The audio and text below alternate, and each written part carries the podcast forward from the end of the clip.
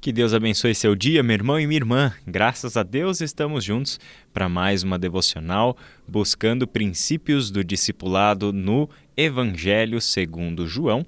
Esta é a série E agora, João? E agora, como nós fazemos discípulos de Cristo? O que nós, enquanto homens e mulheres que decidiram seguir a Cristo porque ouviram o seu chamado e responderam positivamente à proposta da proclamação do reino de Deus e de uma vida debaixo do domínio de Deus feita por Jesus, como que nós devemos pensar a nossa vida e a nossa missão neste mundo de fazer discípulos de Cristo, batizando-os em nome do Pai, do Filho e do Espírito Santo e ensinando-os a obedecer a todas as coisas as quais Jesus Cristo tem nos ordenado. Hoje nós vamos voltar os nossos olhos para o capítulo 1 do Evangelho de João, em dois momentos, do versículo 6 ao versículo 9 e depois do versículo 19 até o versículo 28.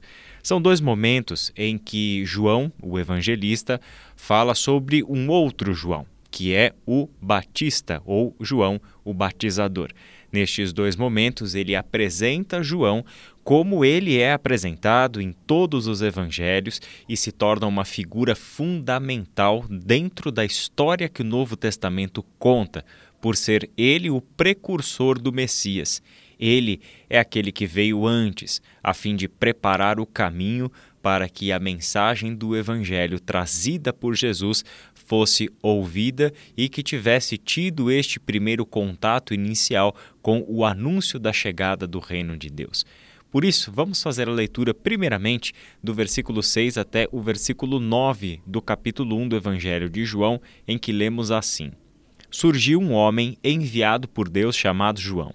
Ele veio como testemunha para testificar acerca da luz, a fim de que por meio dele todos os homens crescem. Ele próprio não era a luz, mas veio como testemunha da luz. Estava chegando ao mundo a verdadeira luz que ilumina todos os homens.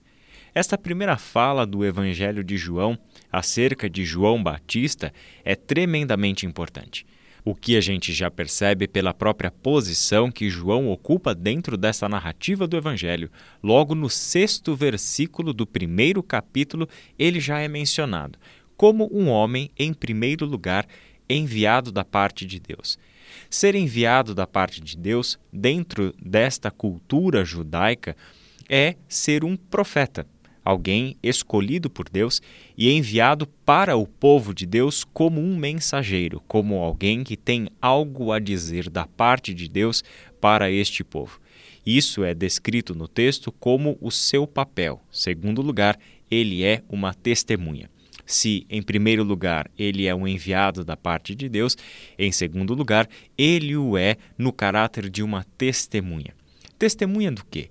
Ele veio a testificar da luz, aquela luz que nós lemos no versículo 4, a luz que era a luz dos homens e que esta luz derrota o poder das trevas. Ele veio então como uma testemunha da luz. Com que objetivo? O objetivo de iluminar o objetivo de trazer à luz aquilo que está oculto, aquilo que não pode ser visto.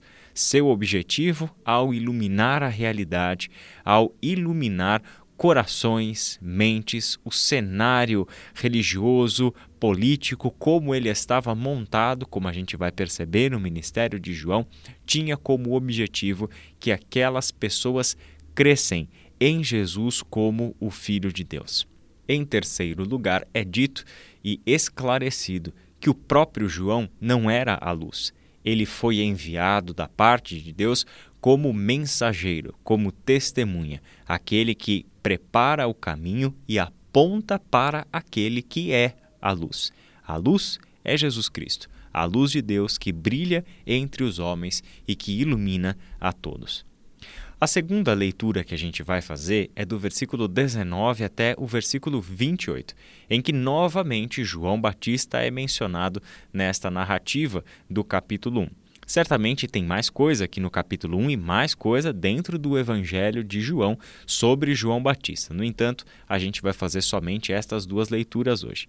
Diz assim o texto: Este foi o testemunho de João quando os judeus de Jerusalém enviaram sacerdotes e levitas para lhe perguntarem quem ele era. Ele confessou e não negou, declarou abertamente: Não sou o Cristo. Perguntaram-lhe: E então, quem é você, Elias? Ele disse: Não sou. É o profeta? Respondeu: Não. Finalmente perguntaram: Quem é você? Dê-nos uma resposta para que a levemos àqueles que nos enviaram que você diz acerca de si próprio? João respondeu com as palavras do profeta Isaías: Eu sou a voz do que clama no deserto, façam um caminho reto para o Senhor. Alguns fariseus que tinham sido enviados interrogaram-no: Então por que você batiza se não é o Cristo, nem Elias, nem o profeta? Respondeu João: Eu batizo com água, mas entre vocês está alguém que vocês não conhecem. Ele é aquele que vem depois de mim, e não sou digno de desamarrar as correias das suas sandálias. Tudo isso aconteceu em Betânia, do outro lado do Jordão, onde João estava batizando. Aqui então temos na sequência uma fala importante, mas agora do próprio João Batista, conforme narrado. É o próprio João Batista quem vai ser interrogado pelas lideranças religiosas, as lideranças do próprio templo, sacerdotes e levitas, que enviam os seus mensageiros a fim de averiguarem quem era este sujeito estranho, quem era este ser inusitado que estava lá no deserto batizando pessoas, fazendo uma pregação com um tom profético altamente contundente. Quem é este homem? A curiosidade se acendeu nas lideranças religiosas. Ao ser interrogado, as perguntas já traziam uma possível resposta. Você é Elias? Você é o profeta? Elias era o representante do profetismo clássico lá no Antigo Testamento. Ele era aquele que foi o precursor de todos os profetas e de toda a longa trajetória da função dos profetas dentre o povo de Deus. O profeta era aquele que falava da parte de Deus ao povo. O profeta tinha sempre uma mensagem de confrontação, mas também de direcionamento, palavra de esperança. Chamava o povo ao arrependimento e mostrava para o povo qual era o projeto de Deus para a vida do seu povo, para a vida da nação. Por isso a pergunta se ele era como Elias, porque Elias era alguém, inclusive, a quem João Batista se assemelhava fisicamente. Este hábito de se vestir de pelos de camelo, cinturão de couro, comer gafanhotos e mel silvestre, habitar o deserto, eram características que se percebia na personagem histórica de Elias conforme o Antigo Testamento. A pergunta se ele era o profeta diz respeito a uma esperança que esse povo tinha, visto que Moisés, lá no Pentateuco, havia anunciado que um dia Deus levantaria no meio do povo um profeta semelhante a Moisés. Então, este não é um profeta, mas aquele o profeta que Deus haveria de enviar e que este povo aguardava. As duas perguntas, João responde claramente que não. Ele nunca traz para si uma prerrogativa messiânica. Ele não se identifica como alguém maior do que ele verdadeiramente é. Isso é importante. Por quê? Porque João é um verdadeiro exemplo de clareza quanto à sua identidade, à sua missão e ao seu papel dentro do plano de Deus.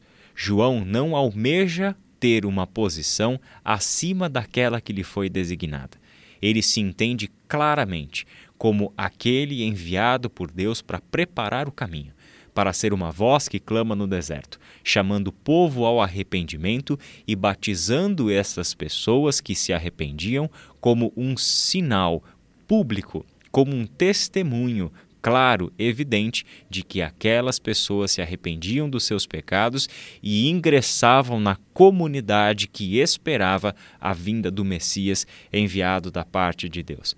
João, portanto, ao reconhecer o seu papel e a decidir manter-se somente no seu papel, sem deixar que a soberba, que a arrogância, que a ganância, que o desejo por poder lhe subisse à cabeça, é que João é esta personagem marcante e decisiva em toda a história que o Novo Testamento conta, mas também em toda a história que a Bíblia conta e em toda a história de Deus que ecoará por toda a eternidade. João é este homem especial porque foi humilde o suficiente para reconhecer quem ele era e manter-se dentro da posição que Deus lhe havia dado e exercer o papel que Deus lhe havia igualmente designado que aprendamos com João a sermos as testemunhas, já que em Atos capítulo 1, versículo 8, é dito que os discípulos, ao receberem o dom do Espírito Santo, se tornam as suas testemunhas por todo o mundo. Aqui nós nos assemelhamos a João, alguém que aponta para o Cristo, alguém que é testemunha dessa luz. No entanto, como nós haveremos de ver, como discípulos de Jesus, temos algo a mais o próprio Cristo, no seu Espírito, atua em nós, vive em nós e ele nos identifica não apenas como testemunhas da luz, mas como sendo a própria luz deste mundo, enquanto somos a comunidade dos discípulos de Jesus Cristo. Que Deus abençoe a tua reflexão e te dê um excelente dia. Até a próxima.